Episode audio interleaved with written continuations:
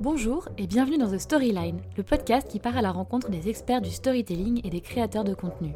Je suis Noémie Kempf et deux fois par mois, j'invite un ou une experte du storytelling et du marketing pour décrypter les stratégies qui font le succès et la désirabilité des marques. Chaque épisode se concentre sur un cas d'usage concret ou une industrie spécifique. Si vous souhaitez aller plus loin, The Storyline, c'est aussi deux fois par mois une newsletter qui reprend le sujet abordé durant l'interview et l'approfondit. Dans la newsletter, je vous offre des outils, des ressources et je vous partage des références qui vous permettront de creuser les sujets qui vous intéressent. Je vous invite donc à vous y inscrire à l'adresse thestoryline.substack.com. Aujourd'hui, on parle de marque responsable et éthique avec Elinor Compagnon, Creative Strategist spécialisée en mode responsable, anciennement Brand Activation Manager de la marque japonaise de cosmétiques et de luxe Shiseido. Avec Elinor, on aborde un sujet que je trouve particulièrement passionnant, qui est celui de la responsabilité éthique, sociale et écologique des marques. Dans une société qui a longtemps été encouragée à la surconsommation, mais qui aujourd'hui voit s'affirmer la tendance de la consommation responsable, comment les marques peuvent-elles s'inscrire dans ce mouvement et en faire l'une de leurs raisons d'être? Qu'est-ce que cela veut-il dire pour une marque d'être engagée? Comment cet engagement se traduit-il dans ses actions marketing? Et comment peut-elle faire pour faire grandir et développer sa communauté sans renoncer à ses engagements On discute de tout ça avec Elinor dans ce sixième épisode de The Storyline. J'espère qu'il vous plaira. Bonne écoute Bon bah salut Elinor Salut Noémie Merci d'avoir euh, accepté mon invitation. Bah je t'en prie, c'est avec plaisir. C'est cool, en plus on essaye des nouveaux formats. Euh, on fait euh, une interview à distance spéciale confinement. c'est ça, on, s'adapte à la situation avec les moyens Ok, bah du coup, pour te présenter très rapidement, euh, euh Elinor, tu as euh, 5 ans d'expérience en marketing, euh, notamment chez les parfums Christian Dior et plus récemment Shiseido. tu es spécialisée en branding et en création de contenus digitaux, comme tu m'as expliqué précédemment. Et à titre plus personnel, tu es fan de mode, mais pas n'importe quelle mode, la mode responsable. Et aujourd'hui, tu, tu te lances en Creative Strategist Freelance spécialisé en mode créative pour mettre tes compétences au service, comme tu me disais, de projets qui inventent la mode de demain. Est-ce que je ne me suis pas trompée? Exactement. Écoute, c'est un, très beau résumé.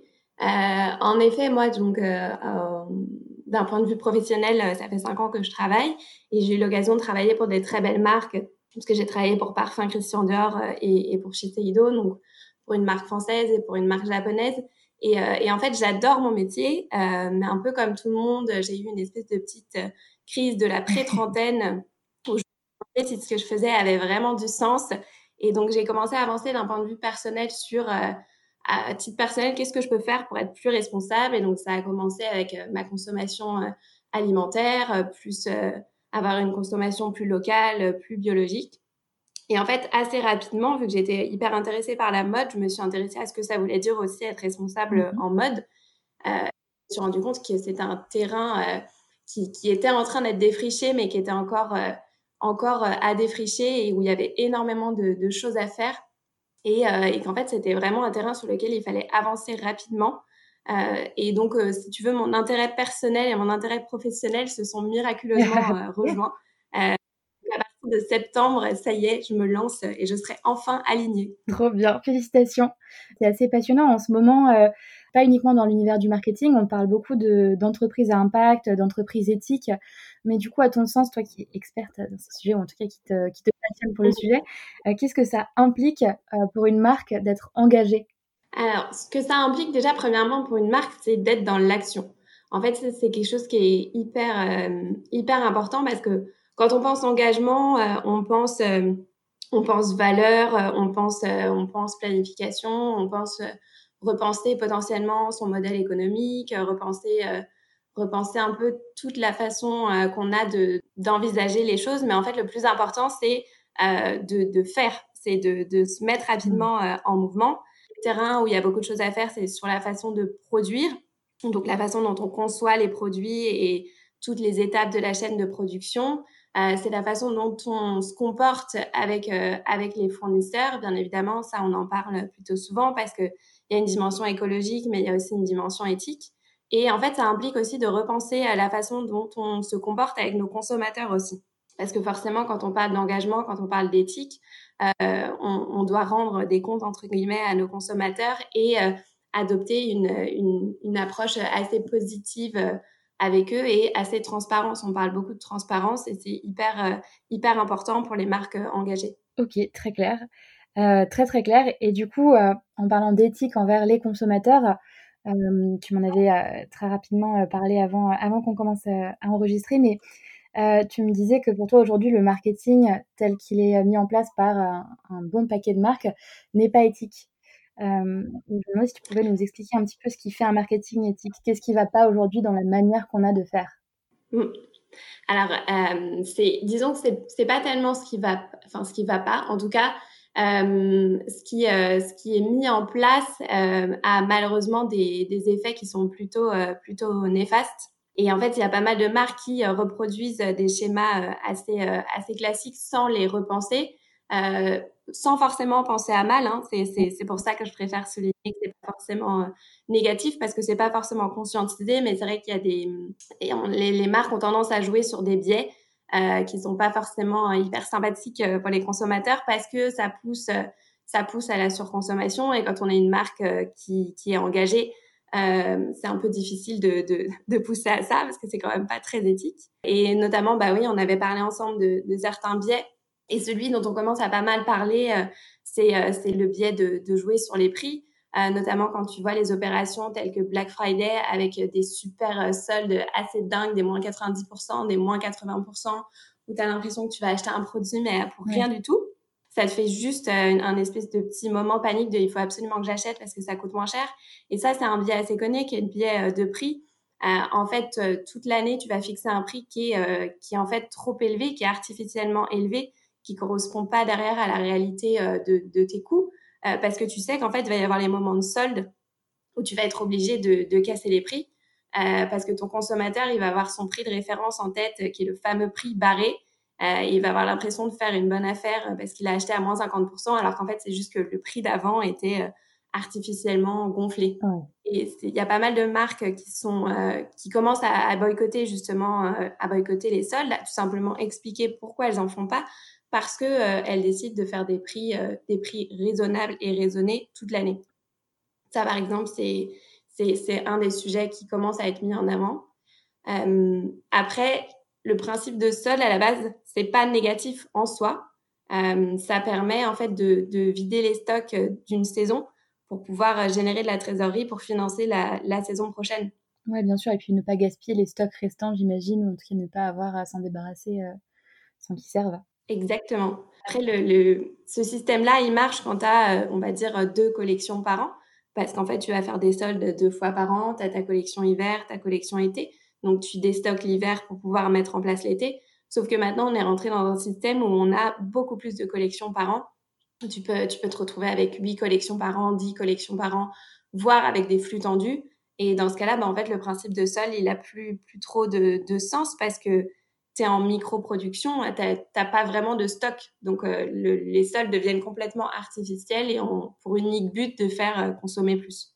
Ouais, c'est vrai. Bah, ça me fait un peu penser à la marque Zara qui est assez euh, connue et, et, plutôt attaquée, il me semble, de temps en temps dans la presse pour ça. Euh, c'est vrai que c'est euh, que c'est complètement fou de d'annoncer un prix faux de base pour pouvoir euh, le baisser ensuite et rester dans ses marges. Et ça me fait penser à un autre une autre technique de manipulation qui est un peu l'inverse, qui est souvent ça, ça c'est mis en place par les il me semble par les compagnies aériennes, en tout cas par les plateformes qui vendent des billets, des intermédiaires, qui vont te mettre mmh un prix super bas. Tu cliques, tu remplis toutes les informations, donc tu passes commande du billet, puis là tu, tu valides ça load, et puis tout d'un coup, il y a un truc qui bug, et ça te dit désolé, ça n'a pas marché, recommencer l'opération, tu retournes sur la page, et là, le prix est bien plus élevé. Et en fait, c'est pas un bug, c'est réellement une technique marketing, mais, euh, mais le, le, pricing, en effet, est un élément assez, euh, assez important. Euh, et donc, oui, je comprends que pour une marque éthique, ce soit super important de le maintenir, de, de, de, en tout cas, d'être transparent par rapport à la réalité de la production. Est-ce qu'il y a d'autres éléments que tu as en tête par rapport à ça?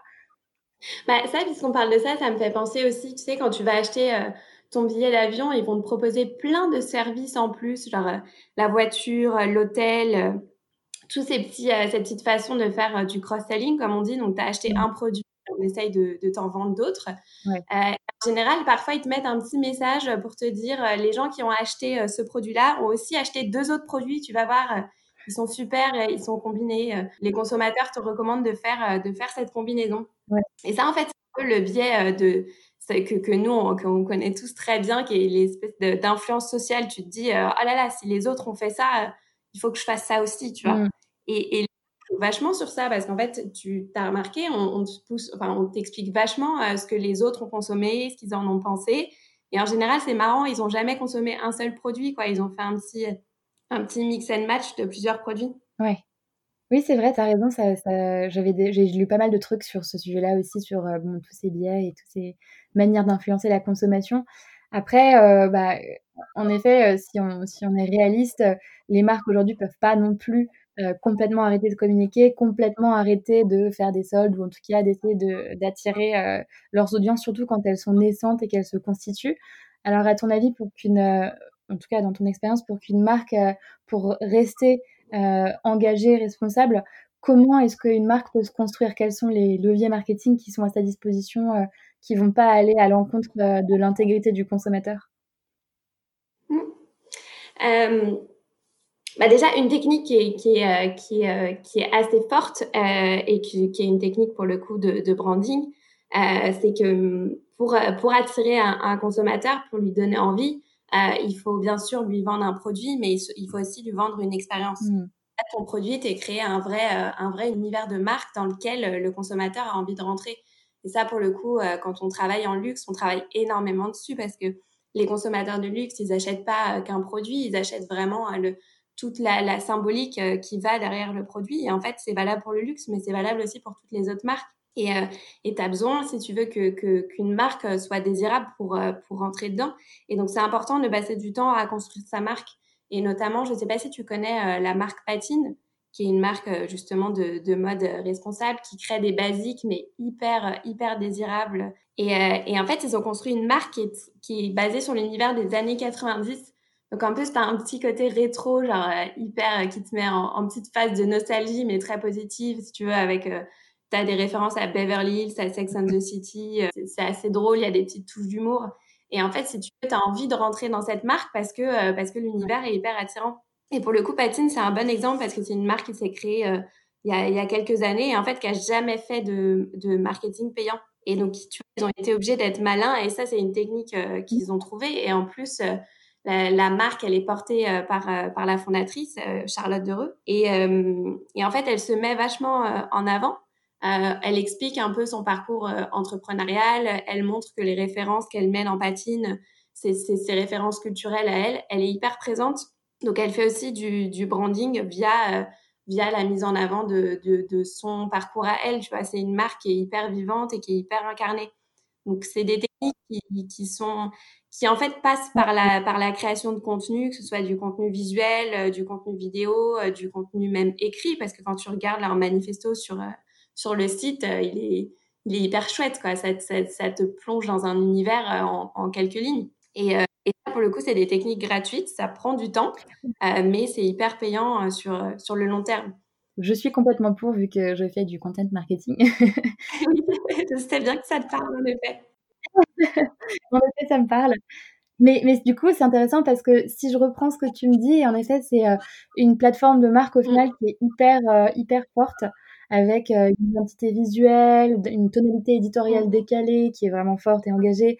Et surtout, ça, c'est super intéressant, l'incarnation de la marque par le founder ou les employés. Et euh, ça me fait penser à du coup une autre marque qui n'est pas luxe, euh, qui n'est pas mode, mais qui est euh, Respire. Bon après, qui fait la controverse en ce moment, donc je n'ai pas d'opinion particulière, mais je sais qu'en tout cas, j'ai toujours trouvé ça vraiment intéressant la manière dont Justine Hutto, la fondatrice, se mettait en scène et racontait son histoire, racontait qu'est-ce qui l'a poussé à créer ce déodorant sans alcool et sans parabènes, il me semble, je sais plus exactement. Et du coup, ça m'amène au sujet du storytelling. En fait, finalement, ces marques-là, leur arme principale, c'est leur capacité à raconter des histoires. Mmh, exactement. Bah, en fait, elles sont, en général, elles sont obligées d'être assez malines vu qu'elles n'ont pas des gros budgets. Ouais. Et en fait, ce qu'elles ont à disposition, en effet, c'est de raconter des histoires. Et du coup, c'est raconter euh, les histoires de, de la fondatrice, raconter leur propre histoire, c'est raconter euh, euh, l'histoire de, de, un peu de leur, leur, histoire culturelle qui leur est propre, c'est quoi leur univers, qu'est-ce qu'elles aiment regarder, qu'est-ce qu'elles aiment, qu'elles aiment voir, qu'est-ce qu'elles aiment écouter. Elles l'infusent dans leur marque. Et c'est aussi savoir raconter ses engagements. Parce que je mmh. au début, ce qui, ce, qui, fait une marque engagée, c'est ce qu'elle fait. c'est les actes, c'est les, les, chiffres, c'est assez concret.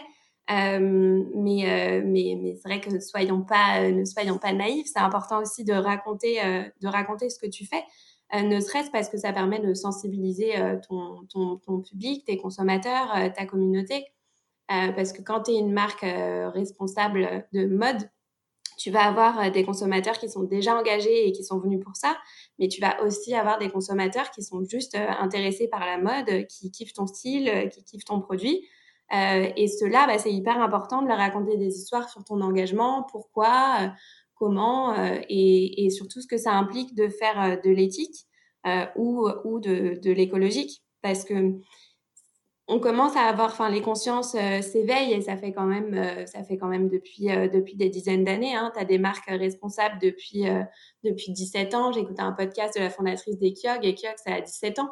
Donc, Waouh, c'est vrai. Ouais, c'est dingue. Hein. Je, je, pensais pas, mais a 17 ans. Et euh, mais mais il y a quand même euh, il y a quand même un devoir euh, toujours de, de sensibilisation. on n'est pas arrivé au max de l'awareness chez, chez chez les consommateurs. Donc c'est important de raconter ces histoires et de les raconter de façon didactique, mais aussi positive. Tu vois, de pas être de pas être dans le taper sur les doigts, mais d'être dans le bah voilà ce qui était fait et voilà ce qu'on fait maintenant, voilà comment on peut avancer ensemble. Oui, bien sûr, c'est vrai. Il faut pas non plus être dans la culpabilisation de, de ceux qui vont faire euh, les choses euh, pas forcément de manière engagée parce qu'ils n'ont pas forcément les moyens, pas forcément les ressources, je sais pas. Mais je mmh. comprends. Euh, je comprends. Et puis au final, c'est un élément de distinction, de, de démarcation par rapport à ta concurrence comme un autre. C'est une mmh. arme marketing comme une autre d'un nouveau genre. Oui, c'est ça. Après, c'est important, hein, tu vois, de, de, faut, faut en effet le considérer aussi comme, euh, comme un outil marketing. Hein. Le marketing, c'est pas un mot, euh, euh, pas un mot style en soi, tu vois. Tu peux toucher le marketing avec un bâton, il n'y a pas de souci, ça peut être hyper positif parce que parce qu'en fait, c'est des levées assez assez puissants. Après, il faut que si tu veux que ça reste dans une démarche honnête, à partir du moment où c'est juste que tu expliques tes valeurs et tu expliques ce que tu as fait, bah, tu peux l'utiliser d'un point de vue marketing. Après, là où c'est dommage, c'est si tu commences à mettre euh, tous tes efforts et ton budget sur la façon dont tu vas communiquer plutôt que sur la façon dont tu vas faire. Mais en général, pour les petites marques engagées, euh, elles n'ont pas de souci vu qu'elles n'ont pas de budget, elles risquent pas de le mettre sur la partie communication. Mais du coup, ces marques-là, quand elles commencent à réussir et qu'elles commencent à grandir, parce qu'au final, quand tu te développes, tu vas forcément avoir une problématique de passage à l'échelle et donc des problématiques de coûts, de stock, de production, mmh. etc., qui vont, j'imagine, venir un peu euh, euh, contrarier tes engagements initiaux euh, et euh, peut-être pas faciliter ta tâche de rester responsable, de rester éthique dans ta production et ta communication, parce qu'au final, tu vas avoir adressé ta communauté noyau, ta communauté de fans, tes, premiers followers. Alors, comment est-ce que tu scales Comment est-ce que tu passes à l'échelle en restant responsable? Je pense qu'il faut avoir, si dès le début de ta marque, tu as inclus tes engagements, tu vois, sur tu as des engagements forts et ils sont inclus euh, dans ta roadmap. Euh, c'est plus facile, notamment, enfin, quand tu parles engagement, c'est quoi l'engagement pour toi? Est-ce que c'est euh, de t'engager sur le respect de, de l'être humain, sur t'assurer du bien-être de tous les travailleurs qui vont permettre que ton produit voit le jour? Est-ce que c'est avancer sur l'écologie? Et si c'est l'écologie, est-ce que c'est sur ton, ton, impact CO2, ta consommation d'eau si tu es clair, euh, si tu veux, sur ces, sur ces points et que tu les as toujours euh, dans, dans, un coin de ta tête, euh, déjà, c'est beaucoup plus facile. Et ensuite, c'est être honnête avec tes consommateurs et, et surtout les prendre par la main et, et leur donner l'information que tu as à disposition. je pense notamment bah, quand tu grandis, comme tu disais, tu dois gérer, tu dois gérer des, des, des, commandes et potentiellement des demandes de tes consommateurs qui sont assez fortes, alors que par ailleurs, tu peux pas produire des quantités astronomique parce que tes fournisseurs te suivent pas forcément euh, euh, mmh. pas forcément la trésorerie. Donc, tu te retrouves en fait à, avoir des ruptures de stock. Et en fait, ce qui te permet de, de dépasser ça, c'est justement d'embarquer tes, tes, tes, fans et ta communauté avec toi, de leur raconter justement euh, quel est le processus de production, que, quand est-ce que tu rencontres ton, ton, ton fournisseur, quand est-ce qu'il lance la production, combien de temps ça va prendre Ça, c'est hyper important parce qu'en fait, le, consommateur potentiel, ou en tout cas ta, communauté, ils ont l'impression de faire partie de l'aventure. Et, euh, euh, le fait de faire partie de l'aventure, ça permet de, de, si tu veux, de passer outre tous ces petits euh, désagréments. Je dis petits parce qu'en fait, on n'a plus forcément besoin d'instantanéité comme, comme ce qu'on connaît. Tu vois, commander un produit et le recevoir deux jours après, c'est pas forcément indispensable. De temps en temps, c'est très pratique. c'est vrai. Indispensable. Donc, euh, quand tu grandis, c'est important de garder ton, ton, authenticité et de garder le lien euh, avec, ta, avec ta communauté un peu initiale. Et en fait, si tu veux, je pense que plus tu grandis, plus il faut euh, travailler un peu ce, que, ce dont on a parlé, qui était le fameux triptyque gagnant d'une marque engagée, qui était l'image de marque léchée. Donc, tu, tu, la crées au début et au début, tu as, beaucoup de temps pour la créer, hein, le temps que tes premiers produits arrivent et soient vendus. Euh, et il faut pas la perdre, euh, la perdre de vue. Il faut continuer à, nourrir euh, ton image de marque. Ensuite, c'est des produits de qualité. Euh, ben forcément, tu as créé ta communauté un peu de fans initiales qui ont acheté ton produit, c'est chouette, mais s'ils arrivent à se transformer en, ambassadeurs et à convaincre de la qualité de ton produit, et quand je dis convaincre, c'est pas forcément négatif, hein, parce que quand ils ont acheté un produit, un jean par exemple, et que deux ans après, il n'a pas bougé, ils prennent toujours autant de plaisir à le porter, euh, c'est ça, tu vois, qui compte et qui va vraiment euh, convaincre les autres. Mm. Donc, prendre du temps vraiment à construire euh, ton produit, voire à le co-construire avec ta communauté parce que c'est ceux qui sont quand même les mieux placés pour, pour savoir ce dont ils ont besoin. Et ensuite, le, le, dernier pan, le troisième, c'est l'engagement. Enfin, c'est ne pas perdre ça de vue. À partir du moment où ton engagement il est vraiment au cœur de ta marque, bah, le, le, garder au cœur de la marque. Te, être prête, si tu veux, à faire euh, potentiellement des petites concessions parce que, euh, parce que ton engagement, euh, c'est ce qui est le plus important hein, pour toi. C'est passionnant tout ça. C'est vrai que c'est un beau triptyque. Pas facile à mettre en place, j'imagine, mais non. efficace. Et j'aime beaucoup l'idée de la co-création. Parce que je pense vraiment que, que, pour faire un bon content marketing, pour créer du contenu vraiment impactant, il faut être à l'écoute de qui sont tes, tes personas, tes audiences et, qu'est-ce qu'elles ont vraiment mmh. envie d'entendre, euh, sans aller dans le domaine de la manipulation, bien sûr. Mais euh, c'est vrai c'est, euh, c'est un gros challenge. Et je trouve ça intéressant de te poser la question de comment, à l'échelle, tu vas diffuser un message. Du coup, ça m'amène à une autre question pour toi. du côté de, de, ton job chez Shiseido, mmh tu me dis que tu organises pas mal de, que tu gères pas mal de campagnes. Mmh alors, comment est-ce que tu crées une campagne comme ça de, je sais pas si c'est de la notoriété ou euh, si tu as un autre type d'objectif, tu vas me dire ça, mais euh, comment passer à l'échelle dans la diffusion de ton message euh, Et je me dis que l'exemple de Shiseido va être assez intéressant. Oui, bah, pour le coup, c'est un bon exemple parce qu'en fait, chez Shiseido, moi, je travaille à, la zone Europe. Donc, je suis responsable de, des pays européens. les principaux pays, ça va être la France, l'Allemagne, l'Espagne, l'Italie. C'est souvent avec eux qu'on travaille. Et, euh, en fait, il y a des, marketing, euh, enfin des équipes marketing en local. Euh, et donc, il y a, l'Europe, il y a les pays, il y a aussi le headquarter qui est au Japon. c'est une marque japonaise, et si tu veux, les produits et les campagnes, en fait, ils sont créés au Japon. D'accord. Moi, je les, enfin, à la zone Europe, on reçoit ces campagnes. Euh, principalement, on va dire, c'est bah, les produits, c'est les assets un peu classiques que tu vas, que tu vas voir le, print, euh, le, film télé, euh, parfois quelques, quelques assets euh, digitaux. Mhm. on les reçoit et en fait, nous, on doit les adapter aux, aux consommateurs européens. D'accord. et on doit s'assurer qu'ils vont être assez engageants pour, pour, pour des Européens et, et ensuite pour chacun de nos, de nos pays clés. Euh, et en fait, bah, là, tu as quand même un, petit biais euh, culturel potentiellement. Hein. La façon de faire euh, du marketing au Japon n'est pas forcément la même façon de faire qu'en Europe. Et les consommateurs sont bien, bien différents. et donc, on doit repenser, si tu veux, on doit garder le cœur original de la campagne et, et l'adapter, venir l'enrichir pour, pour que ça parle à notre, à notre communauté. Parce que pour le coup, ils développent des produits qui sont hyper performants. Donc, c'est intéressant quand même de les, de les mettre en avant. Mmh euh, et, et, là, j'ai travaillé sur une campagne, par exemple, où, euh, où on avait envie de travailler avec des ambassadrices euh, en local qui viendraient un peu, si tu veux, témoigner, en fait, apporter, apporter leur petite pierre à, l'édifice. Et donc, c'était pour le lancement d'une crème qui, là, est sortie en, en, mars. et par exemple, en France, on a travaillé avec Mademoiselle Agnès. D'accord. Et si tu veux, c'est une crème anti-âge. Alors, le mot est affreux, mais malheureusement, c'est encore celui qui est utilisé par, par la plupart des acteurs du secteur. Donc, je suis obligée de l'utiliser.